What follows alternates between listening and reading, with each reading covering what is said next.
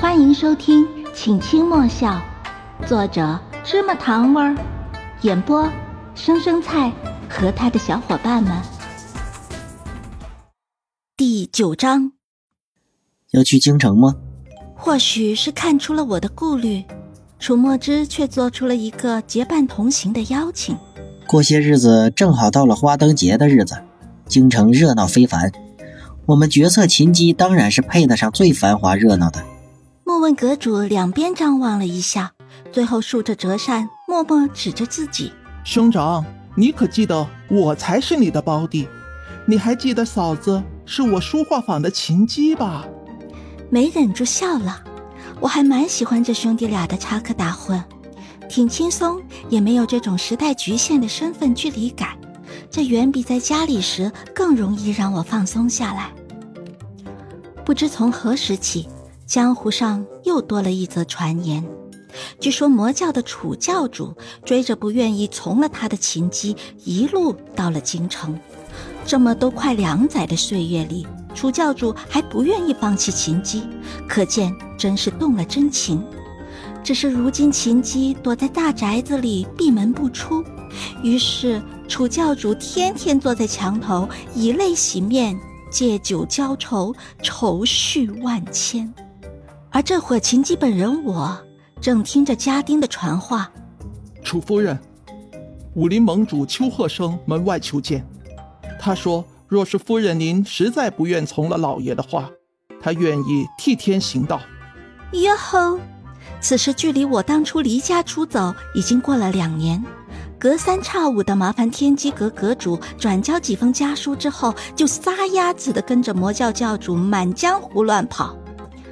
到底最后还是到了京城的楚家宅院，正坐在院子里的我往嘴里塞了块桂花糕，咽下去之后，我抬头看着在屋顶上晒月亮的楚墨之，楚墨之，完蛋了，事情好像搞大了，要完，那就直接跟岳父说我们是两情相悦，怎么样，姐儿？向来天不怕地不怕的楚墨之也翻身进了院子，他拿走了我刚捏起来的另一块绿豆酥，塞进了嘴里。因为凑得近了，我盯着这人的下巴，却开始走神。因为还是听不惯那个学生姑娘的名字，又看在她是我最大且唯一的金主的份上，我让楚墨之可以喊我秋瑾。只是年轻的我还是低估了魔教教主的没脸没皮。好好的名字到了他嘴里，就平添了暧昧亲昵的锦儿，不至于讨厌，但我还是不太习惯。要说你去说，可以，得加钱。差点说顺溜嘴了的我，及时反应过来，不免气恼的看着又是一副恶作剧成功的楚墨之的脸。哇，这人真不愧是魔教的。好坏啊！果然还是不应该答应楚墨之来京城住的。这下倒好，真完脱了。莫名其妙，在下人口中真变了是夫妻的关系。这群下人可都是魔教的手下，个个都会武功。我有理由怀疑，这种改口又是楚墨之恶作剧的手段之一。眨巴着眼睛，我露出了生平最无辜的表情。我会卷款逃走，顺便过两天回来帮你收拾的。楚墨之，信我，我不会乱骗人的。他逃，他追，我甘愿退出。才不要，姐儿，天下可没有这么好的事儿。楚墨之拍了拍我的肩膀，那可是你爹，那是你岳父，啊，不对，我还没有真的和楚墨之成亲，我爹才不是他岳父。那是武林盟主，我可打不过。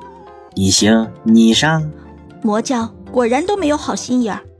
楚墨之，你以为我跟着一起就不会挨揍吗？楚墨之摊手。我们可是同林鸟，所以我要各自飞了。我也寸步不让。秋雪生是个冬天出生的孩子。唉，我的夫人可真是冰雪心肠呀。斗起来才格外好玩。触摸之摩拳擦掌准备继续给武林盟主添堵。